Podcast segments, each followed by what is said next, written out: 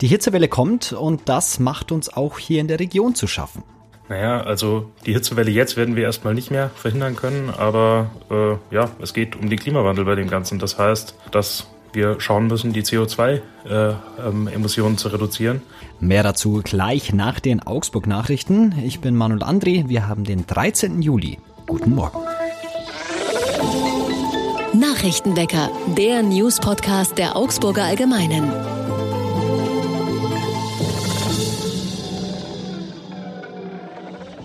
Und zu Beginn wie immer erst einmal alle wichtigen Nachrichten aus Augsburg.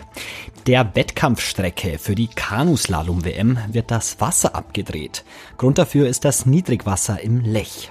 Die Entscheidung hängt von einer Messung ab, wie viele Kubikmeter Wasser an der Messstelle und dem Pegel Hauenstetten abfließen.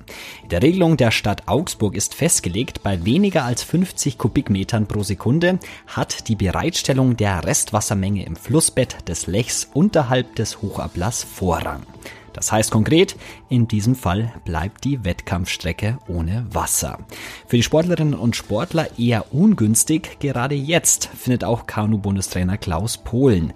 Er fürchtet, dass es auf die internationalen Sportlerinnen und Sportler, die bereits zum Training angereist sind, einen schlechten Eindruck machen könnte.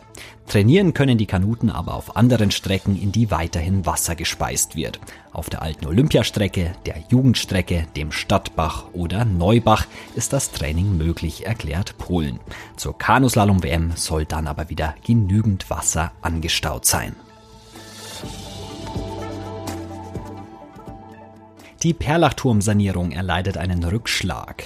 Die Stadt Augsburg ist mit ihrer Bewerbung um eine Aufnahme in ein Förderprogramm des Bundes gescheitert. Auf diese Karte hatte die Stadt gesetzt, um die Sanierung bis zum Jahr 2026 abgeschlossen zu bekommen. In einer jetzt vom Bundesbauministerium veröffentlichten Liste von 18 Projekten bei 79 Bewerbungen für das Jahr 2022 ist der Perlachturm nicht enthalten. In der Stadtverwaltung hofft man nun auf alternative Geldtöpfe, um einen Sanierungsbeginn im Jahr 2024 hinzubekommen. Der Perlachturm, wie ihr wahrscheinlich wisst, ist seit fünf Jahren gesperrt, weil die Treppe den aktuellen Anforderungen an die Standsicherheit nicht mehr genügt. Einsturzgefährdet ist sie nicht, aber der statische Nachweis samt Sicherheitsreserven ist nicht mehr zu erbringen. Und Badegäste in den Augsburger Hallen und Freibädern werden ab dem Herbst mehr bezahlen müssen. Die Eintrittspreise in den städtischen Hallen und Freibädern sind seit über zehn Jahren nicht mehr erhöht worden und auch die steigenden Energiepreise haben den Stadtrat jetzt zum Handeln gezwungen. Die neue Preisliste ging mit einer Mehrheit durch, allerdings gab es auch Kritik, vor allem von der Sozialfraktion, die ihre Zustimmung verweigerte, weil sie Familien zu stark belastet sieht. Fraktionsübergreifendes Lob erhielt das neue Entgeltverzeichnis hingegen dafür, dass Kinder bis zum sechsten Lebensjahr künftig freien Eintritt haben und die Preise stark vereinfacht werden. So wird kein Unterschied mehr gemacht zwischen Hallen und Freibädern und auch die Aufenthaltslänge in den Bädern ist bis auf den Feierabendtarif nicht mehr zeitlich begrenzt. Der Einzeleintritt für einen Erwachsenen wird von 3,70 Euro auf 4,50 Euro erhöht, der vergünstigte Eintritt von 2 Euro auf 2,80 Euro. Und jetzt wie immer noch der Blick aufs Wetter. Und ich sag's mal ganz einfach. Die Hitze kommt nach Augsburg. Heute haben wir noch vereinzelt Wolken am Himmel, deswegen der Höchstwerte von 28 Grad. Am Donnerstag dann weniger Wolken und bis zu 32 Grad. Und wir bleiben gleich beim Wetter. Ja, es wird richtig heiß in Deutschland und der Region. Die Temperaturen steigen auf deutlich über 30 Grad. Das kann auch für uns Menschen gefährlich sein. Der Klimawandel spielt dabei eine erhebliche Rolle. Darüber wollen wir heute sprechen. Und das mache ich mit Jakob Stadler aus unserer Digitalredaktion. Hallo Jakob. Hallo Manuel. Hab nur ich das Gefühl oder macht sich der Klimawandel auch hier in der Region bemerkbar? Ja, da gibt's tatsächlich ganz, ganz harte Beweise dafür. Da gibt's Daten, Auswertungen, die zeigen, du hast schon recht, äh, wir merken es langsam. Du hast gesagt, es gibt Daten und Auswertungen. Ähm, das war ja eine gemeinsame Recherche. Kannst du das mal erklären? Genau, wir haben da zusammengearbeitet mit äh, Korrektiv Lokal und Zeit Online. Äh, Zeit Online hatte da Daten erfragt und auch zur Verfügung gestellt aus sämtlichen äh, Landkreisen Deutschlands und äh, wir haben es genau angeschaut. Ähm, was sich daraus so lesen lässt. Das sind jetzt die äh, Zahlen zum Beispiel zu den äh, Hitzetagen. Das sind besonders heiße Tage, äh, werden definiert vom Deutschen Wetterdienst als Tage über 30 Grad. Und das haben wir uns angeschaut, wie die sich so entwickelt haben. Und da ähm, gibt es immer den Vergleich zwischen äh, 30 Jahren, also 30 Jahre guckt man sich an, wie war das im Zeitraum 91 bis 2020 und im Vergleich dazu die 30 Jahre davor, also 61 bis 1990. Und das ist äh, krass, weil man da richtige Unterschiede erkennt und das überall einfach hochgegangen ist. Es gibt keine Ausnahme. Überall bei uns in der Region äh, gibt es jetzt mehr solcher heißen Tage als davor. Ist Augsburg oder die Region besonders stark betroffen? Mm, das kommt immer ein bisschen drauf an, was man sich genau anschaut. Wenn man sich jetzt erstmal die Veränderungen anschaut, dann fällt auf, dass das Allgäu besonders betroffen ist. Äh, das heißt Veränderungen, da sind die Anstiege besonders hoch. Äh, ein Beispiel wäre der Landkreis Oberallgäu, der ist ganz, ganz vorne. Wenn man nur den Anstieg nennt, der hat äh, einen Anstieg an Hitzetagen um 445 Prozent. Das klingt erstmal total krass. Ähm, man muss sehen, dass es im Allgäu besonders wenig solche Hitzetage gibt. Deswegen hatte der in der Referenzperiode von 61 bis 90 nur 0,67 Hitzetage, also äh, deutlich unter einen. Jetzt sind es äh, 3,63. Das ist ähm, ein ziemlich hoher Anstieg, äh, was prozentual ausdrückt. In absoluten Zahlen ist es bei anderen mehr. Und wie sieht es in Augsburg aus? Bei Augsburg ist genau andersrum. Da ist jetzt der prozentuale Anstieg, naja, gut, beachtlich ist immer noch. Auch Augsburg hat diese äh, Hitzetage, die wurden hier mehr als verdoppelt.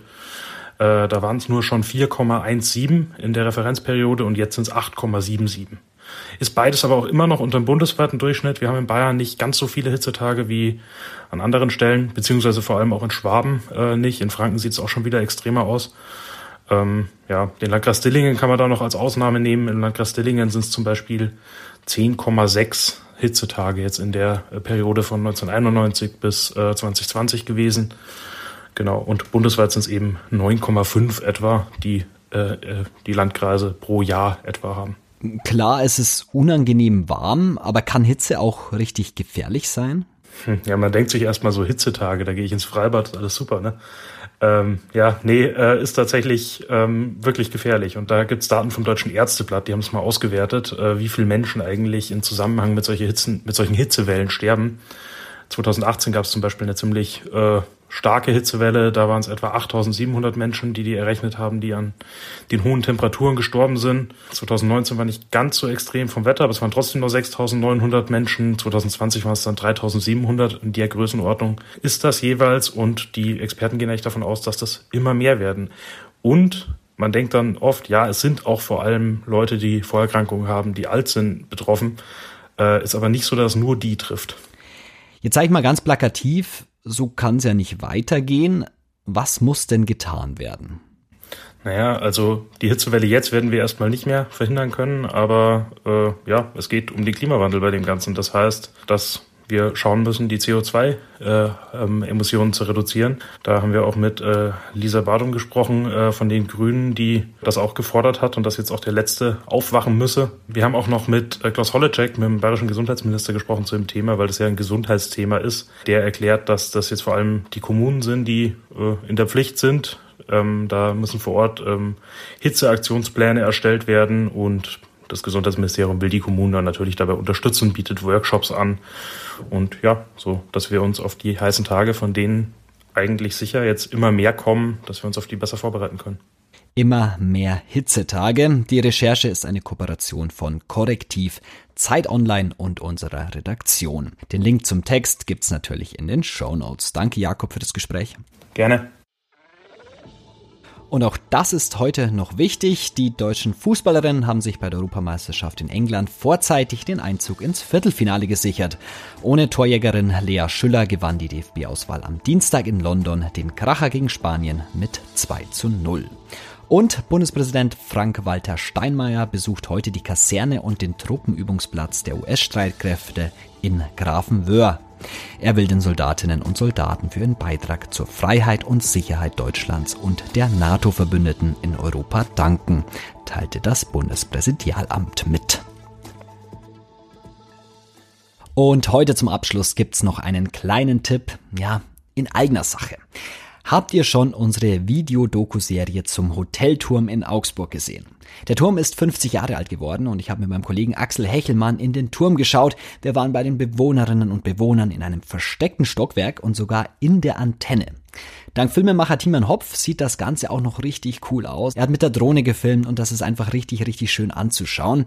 Mich würde es freuen, wenn ihr mal reinschaut. Den Link findet ihr wie immer in den Show Notes. Das war's für heute mit dem Nachrichtenwecker. Ich sage noch Danke an Jakob Stadler für das Gespräch und euch Danke fürs Zuhören. Ich bin Manuel André und wir hören uns morgen wieder. Servus. Nachrichtenwecker ist ein Podcast der Augsburger Allgemeinen. Alles, was in Augsburg wichtig ist, findet ihr auch in den Show Notes und auf augsburger-allgemeine.de.